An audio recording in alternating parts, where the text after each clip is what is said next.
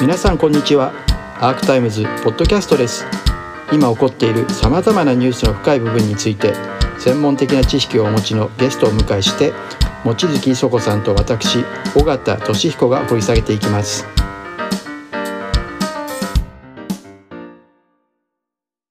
それよりもまあ僕は一番試験試験してるのはあのアメリカがち台湾のその独立運動を煽り立てて。煽り立ててね。でなんか今そう思いますよね。それであのあうのん独立みたいなことになりかけたら中国としてはやっぱりうん。あの面接上掘ってくれないから。うん。だからあれあれあの実は内戦で内内戦ですからねやったところで、はいあれは、はいはい。あの日本のあのあれあの共同声明も言ってる通り中国の一部中国の一部なんだし、はいはい。であの今の中国政権がうん。唯一の合法政権なんだから、ちょうど西郷隆盛の反乱を官軍が抑えてるあの、ん。処罰に行くようなもんだから。だから、国家の中の内乱をええっていうあれですよね。完全には日本のそういうふうにするあそういうふうにね、中国の一部だとええ一つの中国って認めてるわけだからってことですよえね。だからそのそもそもその台湾有事っていうこと自体がはい。かなりそうですね。怪しい怪しい怪しいんだ。あれね、あのアアメリカのあのあのインド太平洋司令官がう議会でうそう昨年昨年言ってるわけですよ。それは予算取るために言ってん六だよね。六六年六年ぐらい後に。とか。うんそので、アミテージも同じこと言ってましいやそれね。なあのいつもね軍人はそうなんですよ。なんか、あのこれが危ないと言わないと。言わなきゃ予算もらえないからね そう。だから自衛隊の場合でもね、た。うん南西諸島で言い出したのはあのソ連が潰れて北海道にもう集集中してたんだけどそそれそれ減らされそうだと。どうしよう？どうかどうしよう？ななんとか南西南西だという理屈をつけとって。だから初めはね海上自衛隊なんか笑っとったんですよ。また無理無理してますなっつって。ところがね陸上自衛隊がね？ところで海上自衛隊なんかところがねあの彼らもねはっと気が付いたら南西諸島の防衛といったらまた海上自衛隊もいろいろ差がつくわけですよね。じゃあそっちに乗っかるかという話で。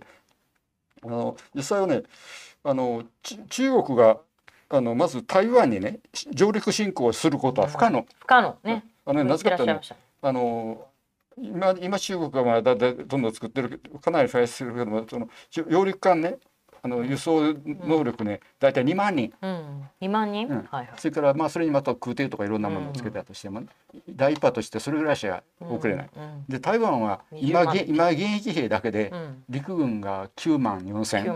それから海兵がいますからね、うん1万うんそれから予備役で多分ねあの今150万とかオーバーのこと言うけどそれもそれはオまあそうそうーバーだけど実際ね、あの訓練済みの訓練済みのまあまあ若い方だって、うん。さ多分30万はいるから。だからまあ40万対最近40万対向こうがねいやいやさ2万2万。3 2万3万ってそんなもの負けるわけがないんで、うん。だからだしかも第一波だけ潰せば今度は第二それがそれがあの港やなんかを確保して今度第二波がこ、うん。来られるわけで。第一波潰れ潰れたらどうしようもないんで。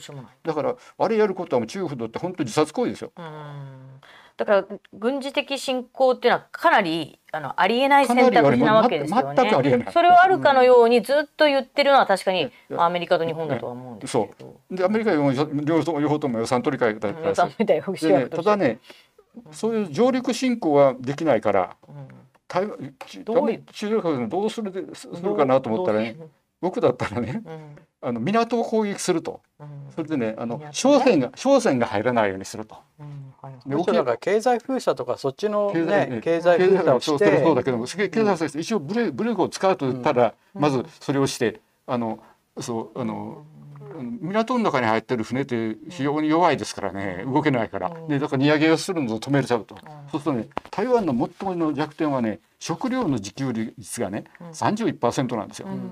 だだからそれだけでもうその7割止められたらもう7割ぐらい餓死すると、うんうんそれから燃料もねあれ8%ぐらいしかね、ないんで。うんうん。自給率がね。自給率が、多分日本とまあ大同小日本にもっと悪い。日本でもっと悪いわけ。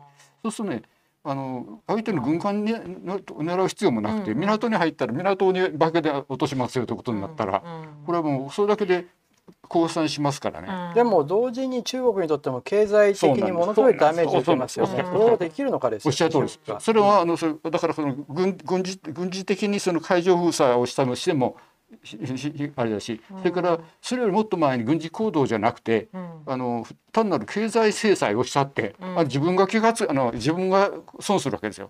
あれ二二人三脚で一緒に伸びできてるわけですから。であのあれはその非常にいい仕事仲間であって、分業して仕事仲間をね、うん。それそれをなんかねあのし射あの射撃射射発するような話で、うん。それはあのだから中国としてはな多分ねあのなんとかまあ平和的にあのまあ将来統一統一できないかなとか。ね、はい、この間ちょっと使ったそのバイデンさんと米中首脳会談の時に、はいはいまあ、結構やっぱり印象的だったのが、うん。両者が結構下ですねあの笑ってこう握手をし、えそしてその、まあ、バイデンさんも、まあ、我々は米中両国の違いを乗り越え、まあ、競争が衝突に発展することを避ける責任を共有してるんだとかね。うんうん。で、まあ、習近平も我々は中米関係の正しい発展の方向を見つけ、まあ、中米関係の向上を推進すべき。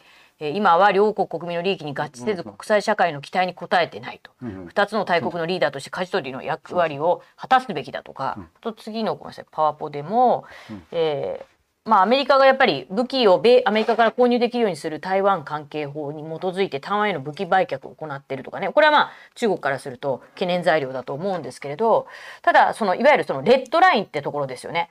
そのどうなったらじゃあそのアメリカもこれは許せない。で習近平からしてもこれは許せないっていう。互いのレッドラインは何なのかっていうところの、まあ、意向を、まあ、探り合うんだってことを11月9日。これはまあバイデンは確か国内向けメディアに言ってんだと思うんですけど。で習近平自身は台湾こそが一番越えられないレッドライン。で台湾を中国から分裂させようとするえ考えるものは誰であろうと受け入れないと、まあ、牽制してるんですけど、それそれそれ牽ここは制は当たり前ですよ、まあそうですよね。自分で、まあ自分のここ自分領土なんだか。らはい、ただそれはその田岡さんからするとレッドラインという意味ではアメリカがですねその意図的にそういう意味ではあのなんていうかなリベラル勢力を仕掛けていわゆる独立をさせるなんていうところまでやらせるのかなというか。で台湾の人たちは望んでないわけですよね。今ねそそういうこと全然考えも考えも。よらないアメリカ人が。アメリカ人って 国際情勢本当わからない人だから。だから台湾 台湾人がねそのなんか独立したがってるとかね思い込んで、うん。でそういう場合はお手伝いしますからと言って言って回るからそれはうん中中国としては非常に不不愉快で。しょ。うん。ただね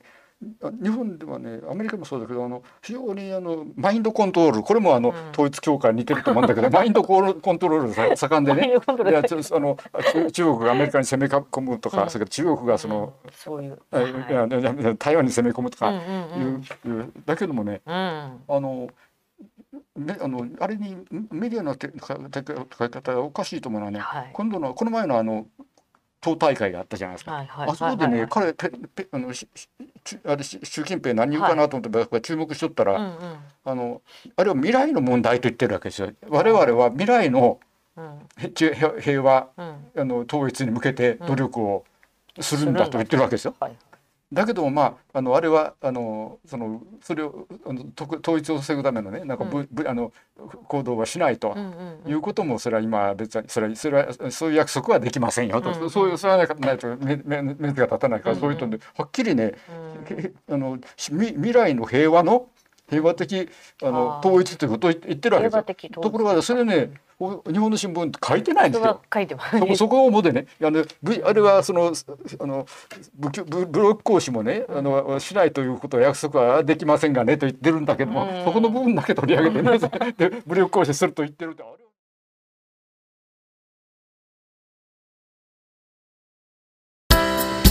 アークタイムズポッドキャストお聞きいただきありがとうございます。他にも様々なエピソードがありますのでぜひお聞きください動画は YouTube 上のアークタイムズチャンネルでご覧になれます。こちらもぜひご活用ください。